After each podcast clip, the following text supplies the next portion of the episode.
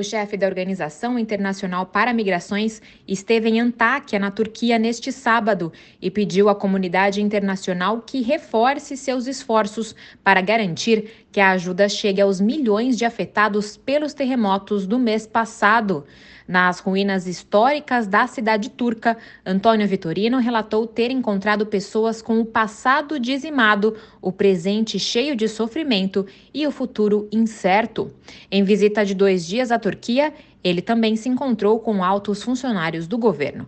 Vitorino afirmou ter ficado maravilhado com as equipes da OIM e seus parceiros que começaram o trabalho de resposta poucas horas após o terremoto, apesar de também terem sido afetados.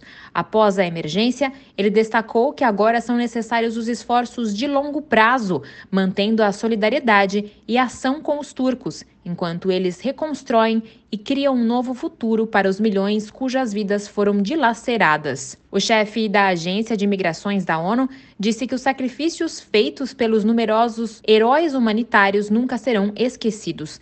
Ele prestou suas homenagens e condolências a eles, destacando as famílias dos três funcionários da OIM que morreram. Da ONU News em Nova York, Mayra Lopes.